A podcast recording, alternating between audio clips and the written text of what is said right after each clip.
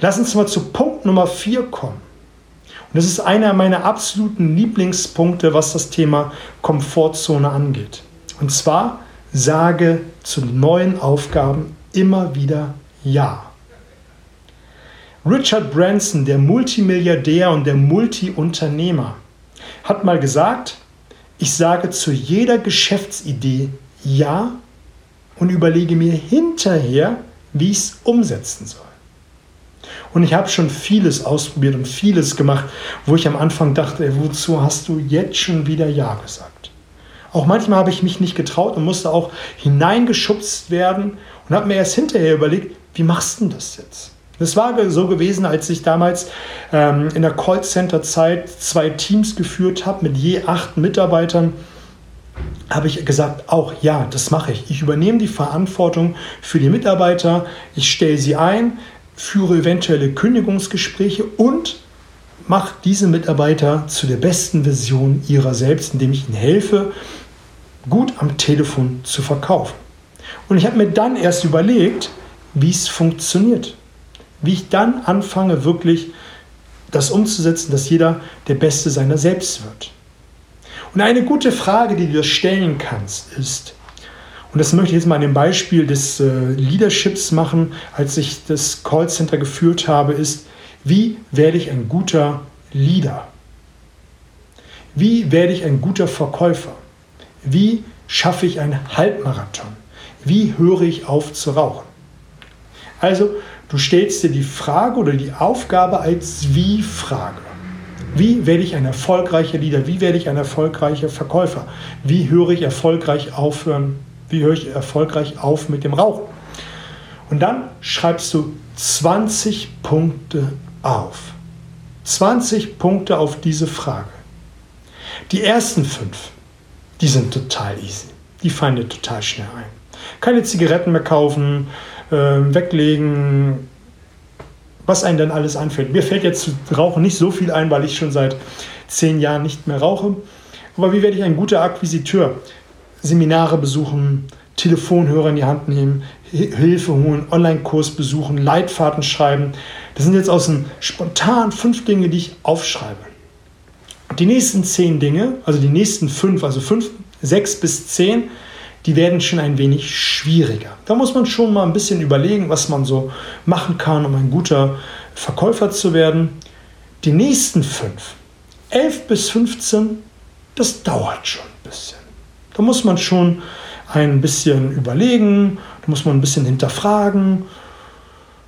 Aber die letzten fünf, die letzten fünf, die haben es in sich. Die haben es in sich, weil man dann nochmal überlegen muss. Die ersten 15 sind schnell bis langsam gekommen, aber die letzten fünf, die dauern. Und dann überlegt man und schreibt auf. 16, 17, 19, 20. Und Punkt Nummer 19 oder 20, setzt um. Sofort gehst du in die Umsetzung und probierst es aus. Die ersten fünf, und deswegen fällt es so leicht, die kannst du auch oder kannst oder solltest du auch umsetzen. Das sind die offensichtlichen Dinge, die, die man easy umsetzen kann. Seminar besuchen, du brauchst nur nach googeln, guck nach, anmelden, erledigt. Online-Kurs, danach googeln, kaufen, erledigt. Bücher, Internet, googeln, bestellen, nach Hause liefern, örtlichen Buchhandel kaufen, erledigt. Durchlesen, durcharbeiten, Seminar besuchen, durcharbeiten, umsetzen. Punkt Nummer 20 ist schon ein, meistens eine Herausforderung, das überhaupt umzusetzen. Und das machst du. Und bleibst am Ball. Hast Durchhaltevermögen, bleibst beharrlich und machst und tust und lernst. Und dann machst du Punkt Nummer 19, 18 und setzt einfach ein paar Dinge um und du wirst einfach merken, dass das eine gut funktioniert, dass das andere nicht funktioniert.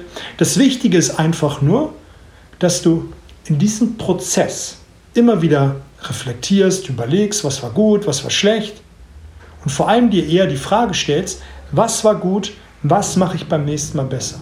Was war gut, was mache ich beim nächsten Mal besser? Und so hast du immer permanent die Schleife von, was war gut, was mache ich beim nächsten Mal besser und wirst immer weiter an den Rand der Komfortzone kommen und wirst irgendwann drüber gehen. Und das Schöne ist, dadurch, dass du 20 Punkte davon rausgesucht hast und die ersten fünf auf jeden Fall umsetzt, weil sie ja easy umzusetzen sind, und den 20. Punkt immer wieder veränderst und umsetzt, umsetzt, veränderst, umsetzt, umsetzt, veränderst, hast du irgendwann ein großes Repertoire an Rüstzeug, um immer besser und besser zu werden.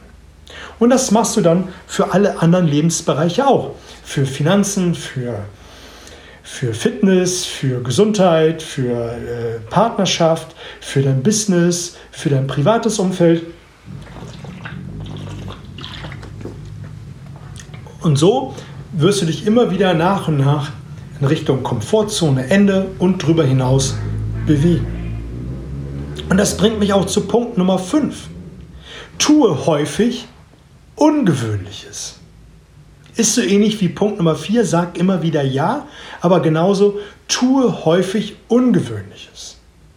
Und das habe ich in der Akquise gemacht, das mache ich beim Coaching. Da möchte ich jetzt nicht zu tief äh, reinschauen, aber ich möchte dir ein paar ähm, Dinge erzählen aus dem Thema Akquise bzw. Verhandeln. Als ich damals den Hörer in die Hand genommen habe, hatte ich mein Skript gehabt, also mein Leitfaden von Moin, guten Tag, dann die Begrüßung, das, was ich dann möchte. Und das habe ich dann in der Regel erzählt. Und irgendwann versucht man ja auch Variationen reinzubringen. Und ich habe dann einfach viel ausprobiert am Telefon. Ich wollte einfach schauen, wie ich aus meiner Komfortzone komme, wie ich mein Repertoire erweitern kann, indem ich einfach auf ungewöhnliche Situationen reagieren muss. Der flexiblere bestimmtes System. Wenn du ungewöhnliche Situationen herbeiführst, musst du darauf reagieren. Und so gab es beispielsweise Momente, wo ich am Ende angefangen habe. Der Geschäftsführer hat den Hörer abgenommen und mein erster Satz war, vielen Dank für den Auftrag, wir werden in den nächsten Tagen das Geld von Ihrem Geschäftskonto abbuchen. In der Regel kam natürlich, Moment, was wollen Sie, Geld abbuchen? Ja, ja, vielen Dank für den Auftrag. Und dann war ich im Gespräch. Oder ich habe in der Verhandlung einfach mal die, die Ankertechnik besonders dreist und kreativ ausgeschmückt, indem ich besonders frech gewesen bin. Das habe ich immer mit einem charmanten Lächeln gemacht, aber ich wollte einfach mal schauen, was passiert. Wie so ein Geschäftsführer reagiert, wenn man besonders frech ist. Die Kunst ist ja letztendlich dabei, den Kopf aus der Schlinge zu ziehen und zu gucken, dass man äh, die Situation meistert und dass beide am Ende doch noch irgendwie Spaß haben. Und das bedarf natürlich eine Menge Kreativität, das zu tun. Und so gab es immer wieder Dinge, wo ich neue Dinge und einfach ungewöhnliche Dinge ausprobiert habe. Ein, zwei, drei Dinge möchte ich dir nochmal an die Hand geben, damit du es für dich besser umsetzen kannst und greifen kannst. Du sollst natürlich nicht bei jedem Kunden jetzt besonders frech und kreativ sein. Das kannst du bei einem Kunden vielleicht machen, wo du eh nichts zu verlieren hast. Aber ich zum Beispiel für mich liebe Flohmärkte. Ich gehe da gerne rüber, einfach weil ich die Luft dort ganz gerne mag, einfach auch das mit den Menschen untereinander gerne mag und wenn ich dann eine neue Technik gelernt habe oder mal ausprobieren möchte oder eine Variation ausprobieren möchte, dann gehe ich auf den Flohmarkt und probiere es aus. Für mein Verständnis macht es keinen Unterschied, ob du einem Geschäftsführer gegenüber sitzt, einem Disponenten oder einem Menschen auf dem Flohmarkt. Letztendlich treffen zwei Menschen aufeinander. Entweder kaufst du die Meinung oder du kaufst die nicht. Natürlich gibt es im B2C, B2B immer Facetten von irgendetwas. Aber letztendlich treffen zwei Menschen aufeinander. Man kauft von Menschen, die man mag. Was ich damit sagen will, ist, wenn du auf den Flohmarkt gehst und du probierst mal besonders kreativ, frech die Ankertechnik aus. Oder das Prinzip der Autorität, dass du als eine Art Autorität, Experte für Schmuck oder ein Möbelstück oder äh, Spielzeug dort auf, auftauchst und versuchst dort besonders schlau zu argumentieren. Das bringt viele außerhalb der Komfortzone. Und das kannst du für dich ja auch mal testen. Einfach mal irgendwo versuchen zu handeln, wenn Flohmärkte nicht deins sind, dass du ins Geschäft gehst und dort anfängst mal kreativ zu verhandeln. Und dadurch vergrößerst du deinen Werkzeugkoffer. Und wenn du dann in der eigentlichen Verhandlung bist, dann macht es dir nichts aus, mal außerhalb der Komfortzone dich zu bewegen, um anders zu verhandeln, um ein anderes Standing an den Tag zu legen. Und das ist einfach ein spannender Gedanke, wenn du mal für dich feststellst, dass du einfach mal ausprobieren darfst. Und wenn du viele dieser ungewöhnlichen Erlebnisse für dich kreierst, viele erschaffst, viel ausprobierst, dann wird dein Unterbewusstsein immer wieder feststellen, hey, der geht in den verschiedensten Bereichen äh, seines Lebens außerhalb der Komfortzone, der probiert immer wieder was Neues aus, was er nicht kennt. Jetzt erlaube ich es ihm auch in diesem Punkt mal sich über sich hinauszuwachsen. Und dadurch, dass du so viele Punkte ausprobiert hast, so häufig Ja gesagt hast, dann macht dir das eine mal mehr oder weniger nichts aus. Lass uns mal zu Punkt Nummer 6 kommen. Punkt Nummer 6 ist, dass du bewusst in den Schmerz gehst. Jetzt wirst du schon feststellen, so irgendwie verschwimmen die ganzen Punkte. Sag ja mal zu einer ungewöhnlichen Aufgabe. Sag ja zu irgendwas. Mach mal was Neues. Oder geh mal bewusst vor dem Schmerz. Oder geh bewusst in den Schmerz hinein. Ich hatte mal einen Coaching-Teilnehmer, der hatte Angst vor Akquise. Der brauchte alles, Umsatz, Neukunden, der brauchte, der brauchte Kunden zum Leben. Aber der hatte eine Sache, Angst, Akquise zu betreiben. Als ich angefangen habe, mit ihm zusammenzuarbeiten, hat er vieles getan. Der hat recherchiert über die Unternehmen. Der war bei Sync Premium Mitglied, um zu gucken, was das für Menschen sind. Der hat geguckt, in welchen Anstellungen das für ähm, er gewesen ist, welche Interessen der hat. Aber der hat nur zögerlich diese Kunden angerufen. Und wir haben auch viel mit Mindset-Arbeit nebenher gemacht. Und am Anfang habe ich nur eins von ihnen gewollt. Heute rufst du einen Kunden an. Und er hat den Tag über mehrmals das Telefon angeschaut. Er hat den Hörer abgenommen, angefangen zu wählen, schnell wieder aufgelegt. Aber irgendwann hat er das geschafft. Dann habe ich zu ihm gesagt, hast du super gemacht und morgen möchte ich, dass du zweimal machst. Es war eine ähnliche Situation. Für ihn war das eine mega Herausforderung. Für ihn war es schwierig. Für mich war es verständlich. Ein Mensch, der ein Leben lang gelernt hat, verkaufen ist schlecht, sich selbst am Telefon zu verkaufen, das tut man nicht, seine Angebote einfach zu präsentieren, Angst vor Ablehnung und, und, und, was da hineingespielt hat.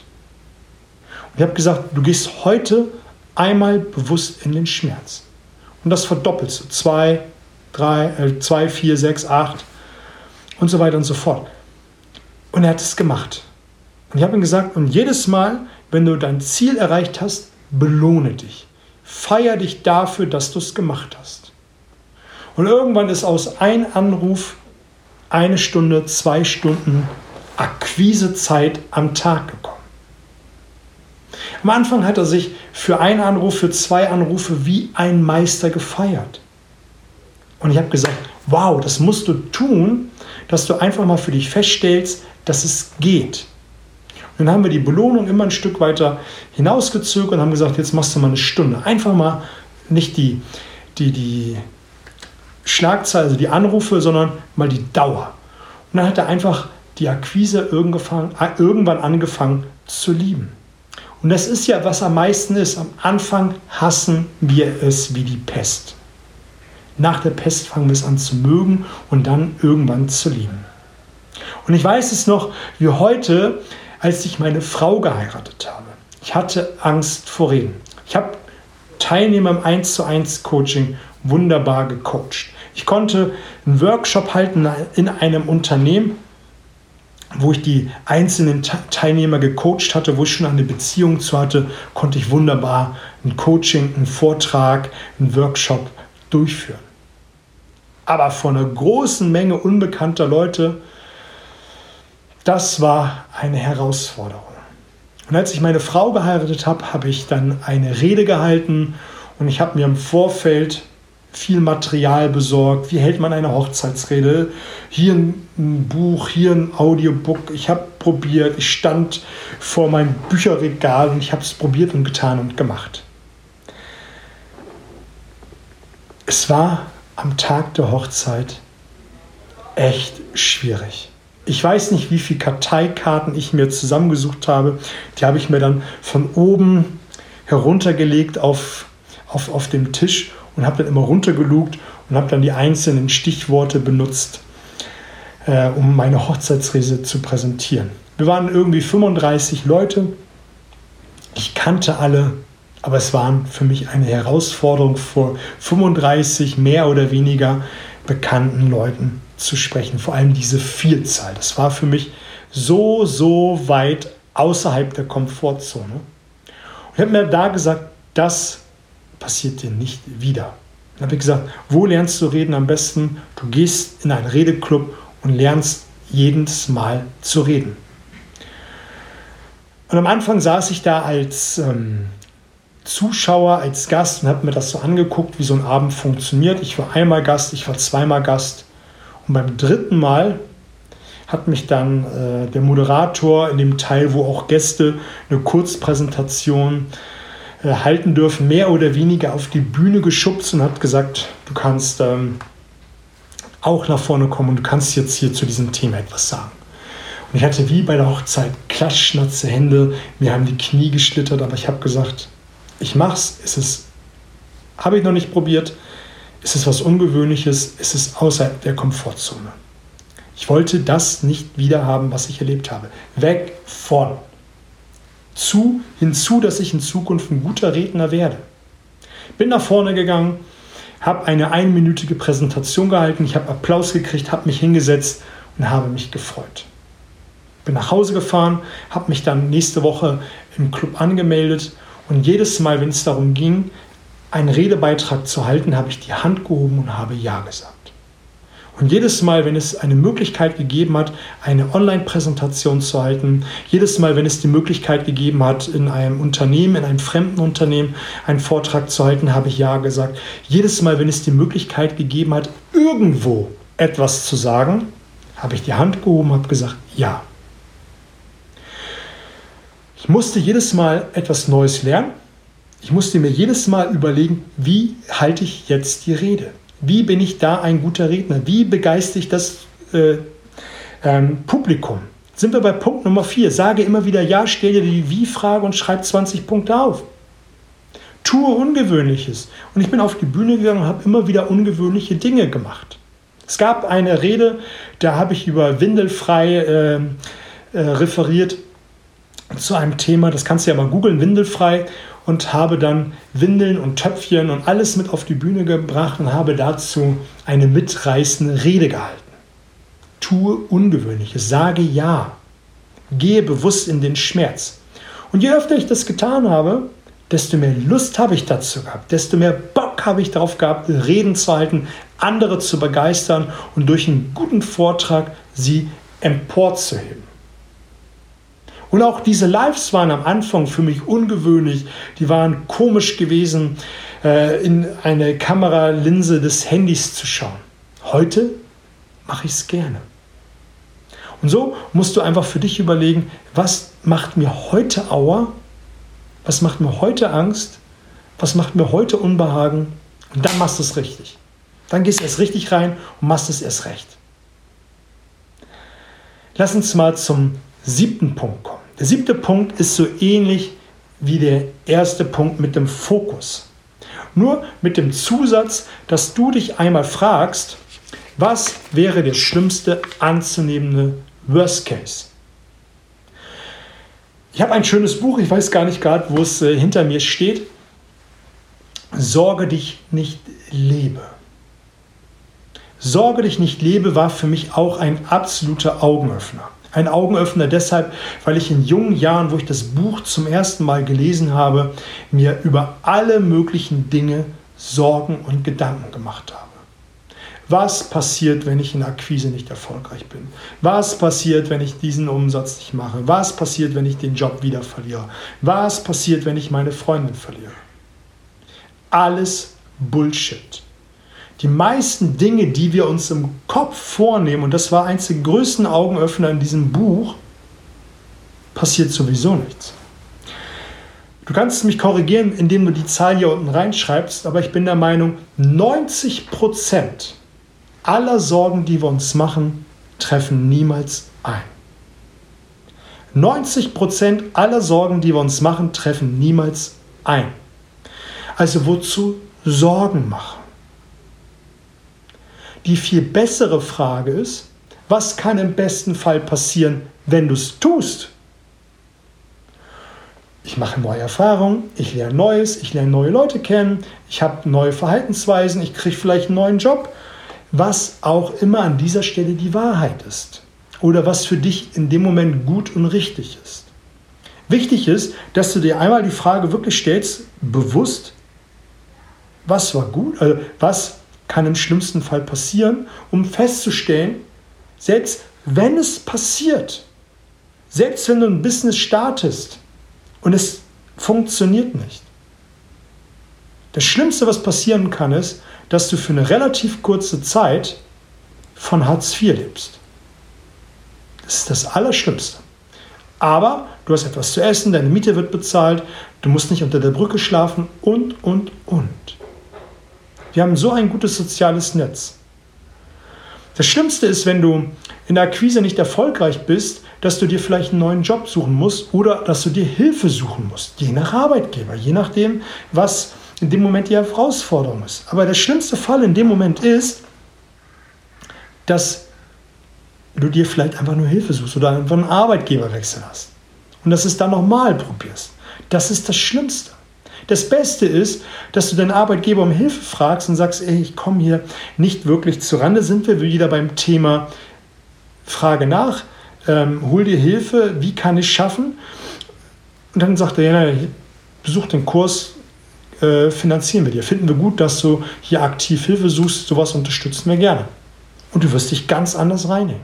Also, Worst Case, Best Case. Lass uns zu Punkt Nummer 8 kommen. Ich liebe auch Punkt Nummer 8 neben Punkt Nummer 4 zu sage immer wieder Ja. Ich liebe die 1%-Regel. Glaubst du, dass du jeden Tag für bestimmte Lebensbereiche, beispielsweise in Akquise, jetzt haben wir so viel über Akquise gesprochen oder ich habe das Beispiel Akquise immer wieder gebracht, Glaubst du, dass du morgen, wenn du Akquise betreiben müsstest, oder wenn du sie betreibst, dass du dich um 1% verbessern kannst? 1% ist beispielsweise, dass du mehr mit einer Stimmmodulation am Telefon arbeitest. Am Telefon haben wir nur die Stimme. Und wenn du dort ein bisschen mitreißen, ein bisschen schneller, langsamer sprichst, ein bisschen lauter, leiser, bestimmte Dinge betonst, das ist nur ein Prozent, das ist sogar mehr als ein Prozent. Wenn du das morgen ab sofort tust, glaubst du, du schaffst es? Ein Prozent? Absolut. Ein Prozent ist gar nichts. Und glaubst du, dass du übermorgen wieder um ein Prozent steigern kannst, indem du vielleicht noch eine Schippe bei deiner Stimme raufpackst? Oder dass du deinen Leitfaden nochmal optimierst und anders präsentierst am Telefon. Oder wenn du in die Verhandlung gehst, dass du dich nur um ein Prozent besser vorbereitest. Dass du vielleicht einfach einen Moment länger standhaft bleibst in der Verhandlung, bevor du einen Rabatt gibst. Glaubst du, du schaffst das? Die meisten würden ja sagen. Und wenn du das Tag für Tag machst in den verschiedensten Lebensbereichen, hast du am Ende des Jahres eine Steigerung von 365 Prozent. Nur weil du jeden Tag ein Prozent, also eine kleine Schippe oben drauf gepackt hast, hast du dich verbessert. Und das macht diese Regel so stark. Und wenn du das überträgst auf deinen Sport, und sagst, ich möchte Ausdauer sein, ich möchte länger laufen, glaubst du, wenn du heute schon fünf Kilometer jeden Morgen läufst, wenn du einfach nur 50 Meter mehr läufst, dass du das schaffst? Wenn du fünf Kilometer läufst jeden Tag, 50 Meter ist lächerlich. Das machst du. Du läufst die 50 Meter. Glaubst du, du kannst nächsten Tag 55 Meter mehr laufen? Na klar.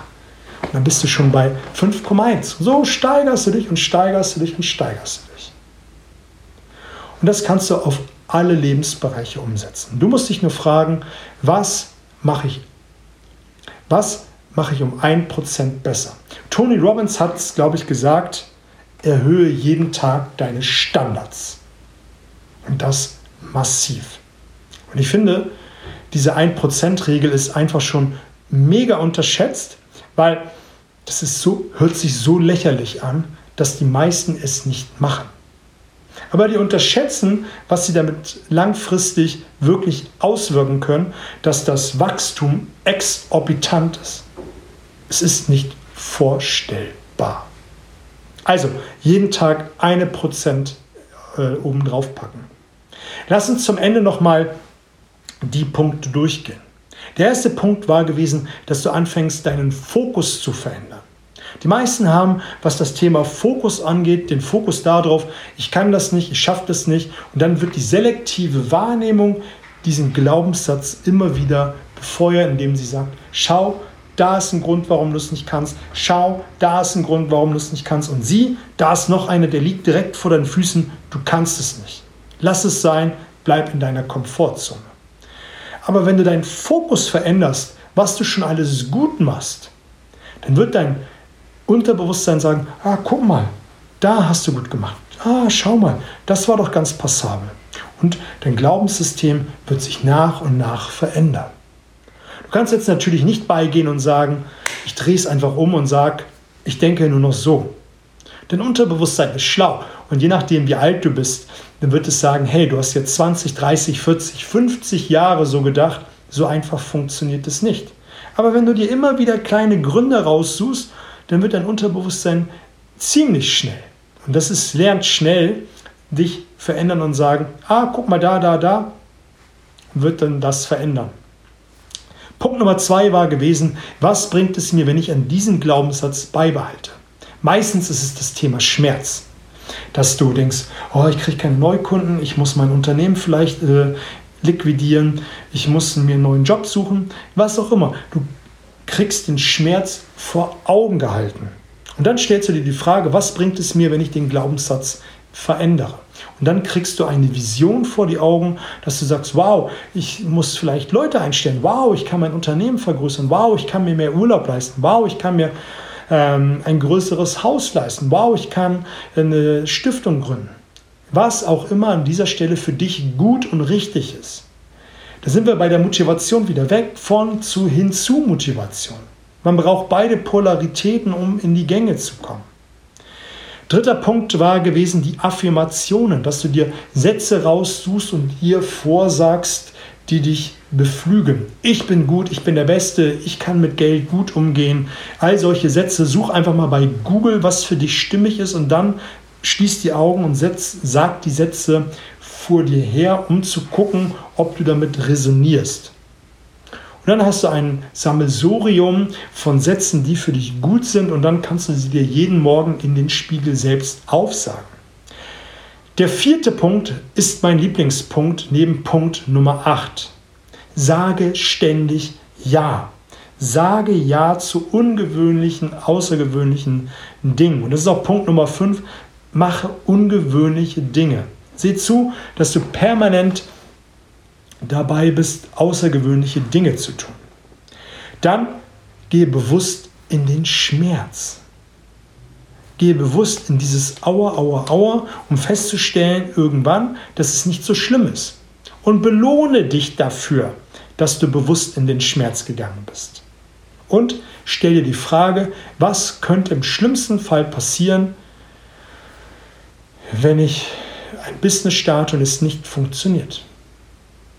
Was kann im besten Fall passieren, wenn ich ein Business starte und es super funktioniert? Hin, weg von Motivation hin zu Motivation spielt wieder eine Rolle. stell dir diese beiden Fragen. Das Interessantere an dieser Frage ist letztendlich, dass 90 Prozent der Sorgen, die wir uns machen, nie eintreffen. Und damit nimmt man ganz viel Druck heraus.